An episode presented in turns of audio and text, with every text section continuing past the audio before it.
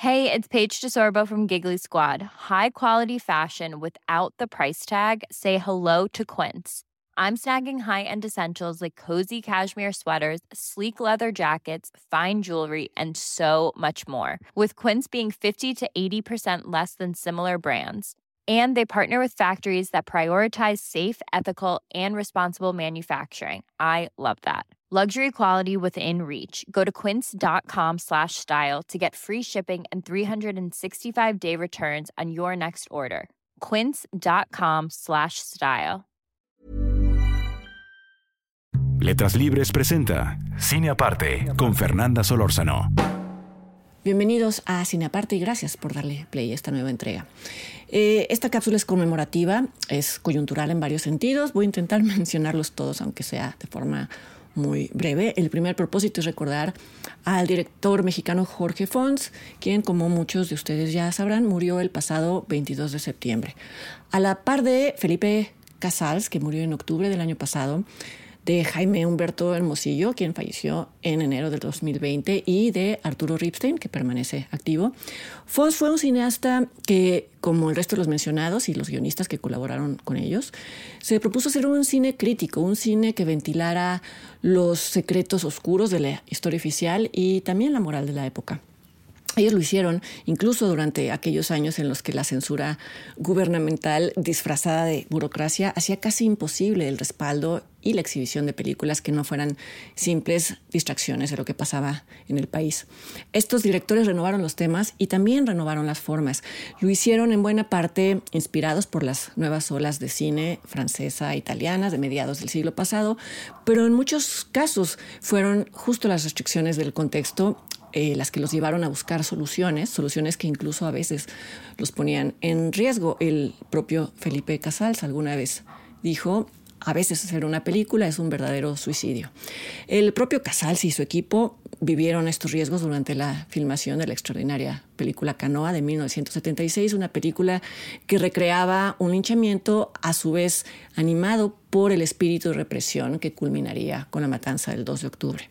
Otra de las películas emblemáticas de la tensión entre necesidad de denuncia, de falta de apoyo institucional y de una necesidad de encontrar soluciones formales es sin duda Rojo Amanecer del recientemente fallecido Jorge Fons.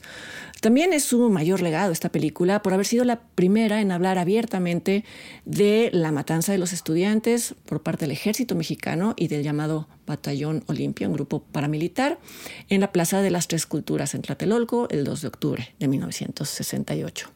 Hace unos días se cumplieron 54 años de, estos lamentables hechos por decirlo menos. Y esto vuelve todavía más oportuno hablar de Rojo Amanecer. A esta coincidencia de fechas desafortunadas que a la vez hacen de esta entrega un tributo múltiple, se suma la muerte también reciente, el pasado 24 de junio apenas, de Javier Robles, quien junto con Guadalupe Ortega fue nada menos que el guionista de Rojo Amanecer. Robles y Ortega fueron activistas del movimiento estudiantil y eh, así que ellos decían que la escritura del guion nacía de una necesidad personal. Hubiera sido imposible en ese entonces mostrar tanques y soldados en la plaza de las tres culturas, hacer este rodaje y eh, no se diga además mostrándolos agrediendo estudiantes. Así que la solución que encontró Javier Robles fue eh, situar toda la acción de la película dentro de un departamento de la unidad habitacional Tlatelolco, que por supuesto fue recreado en un foro clandestino para evitar sospechas durante el rodaje. Esto es lo más distintivo de Rojo Amanecer, es lo que la ha vuelto tan memorable.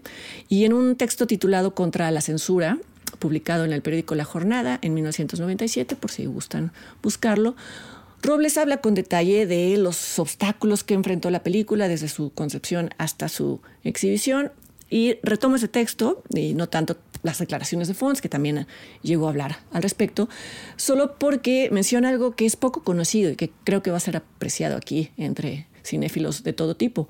Robles cuenta que la idea de mostrar sin mostrar al monstruo, es decir, las imágenes de la represión, le vino de haber visto Alien del director Ridley Scott. Es una influencia totalmente inesperada, por lo menos yo no la conocía. Asumo que la mayoría ha visto Rojo Amanecer, para quienes no lo han hecho.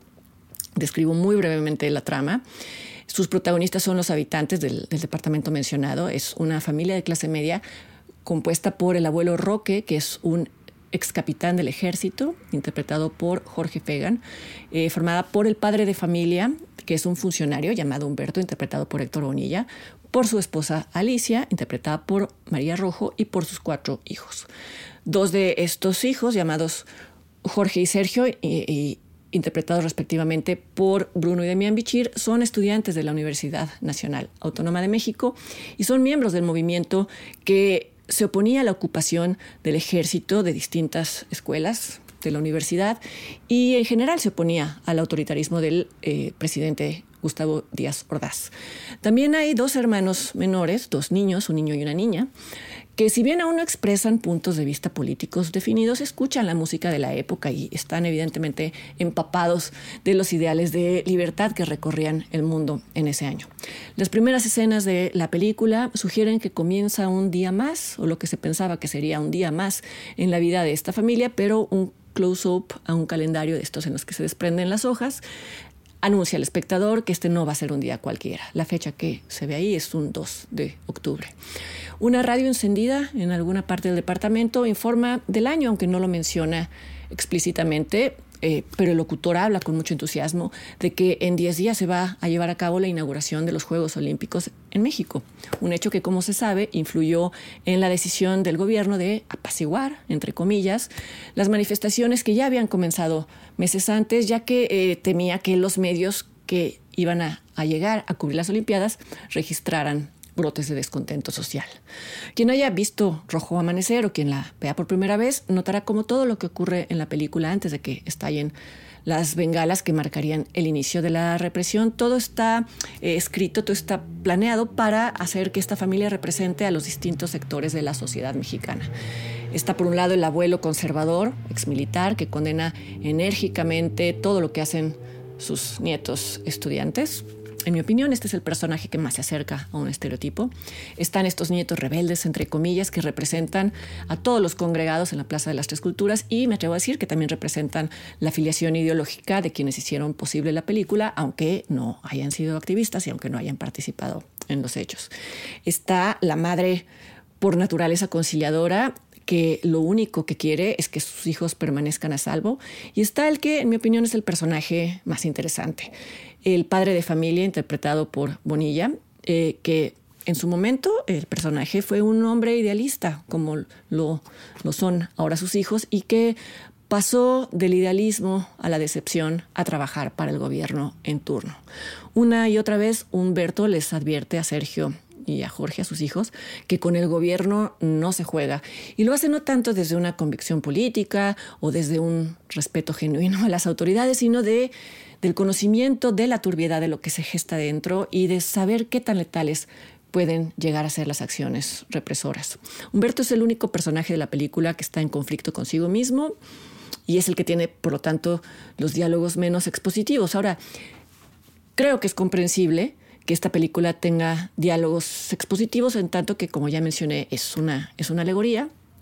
Eh, también es oportuno y muy eficaz la inclusión de fragmentos de radio y de televisión que se escucha al fondo, de la cobertura, la supuesta cobertura que hacían los medios de comunicación, una cobertura que minimizaba por completo lo que estaba sucediendo y que culpaba a los estudiantes de haber agredido a la policía, algo que decían estos eh, supuestos periodistas que eh, había hecho necesaria la intervención del ejército, una manipulación total. Así que la película condena no solo la represión, que es lo evidente, lo inmediato, sino la complicidad y el silencio de la prensa, algo que caracteriza a los gobiernos autoritarios y que los gobernantes autoritarios quieren hacer pasar por lealtad.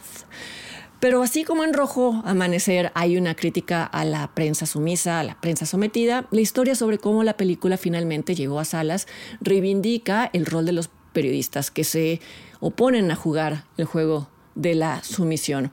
Una vez concluido un rodaje casi clandestino en el que el equipo de técnicos y los actores y el director permanecían nerviosos todo el tiempo, eh, temerosos de que los arrestaran. Y después de una fase de postproducción que también se llevó a cabo en secreto en los estudios Churubusco, la película, la copia final, o lo que se creía que iba a ser la copia final, fue enviada a la Dirección de Radio, Televisión y Cinematografía para ser aprobada y entonces poder ser exhibida.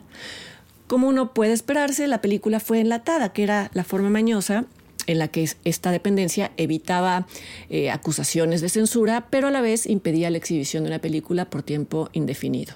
En el texto que mencioné antes, el de Javier Robles, él cuenta que asistió a la exhibición de otra película en donde asistiría, él sabía que asistiría la directora de esta dependencia de la RTC y también otros miembros de la, de la comunidad cinematográfica y que aprovechó para tomar el podio y hablar del enlatamiento de Rojo Amanecer. Esto despertó el interés de la prensa que comenzó a publicar notas al respecto y a recoger declaraciones de los involucrados, sobre todo de la actriz María Rojo. La presión culminó finalmente con la exhibición de la película seis meses después, una película que además de recibir 11 premios Ariel, fue todo un éxito en taquilla, permaneció varias semanas en cartelera. Toda esta historia está documentada, la han contado el propio Fons, en fin, se puede ver en, en videos, hay un documental incluso.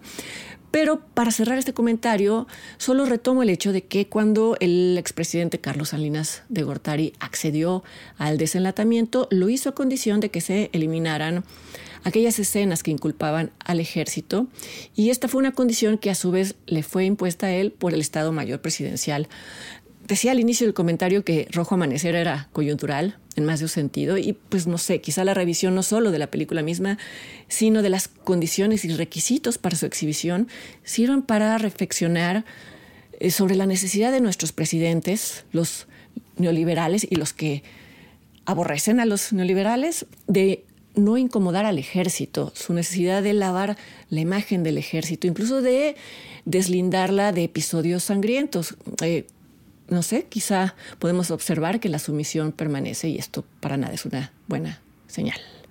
Rojo Amanecer de Jorge Fonse ya se puede ver y se puede ver incluso con las escenas entonces eliminadas por el propio ejército ya restauradas y yo los invito para que me acompañen la siguiente semana aquí a otra entrega de cine aparte. Hasta entonces.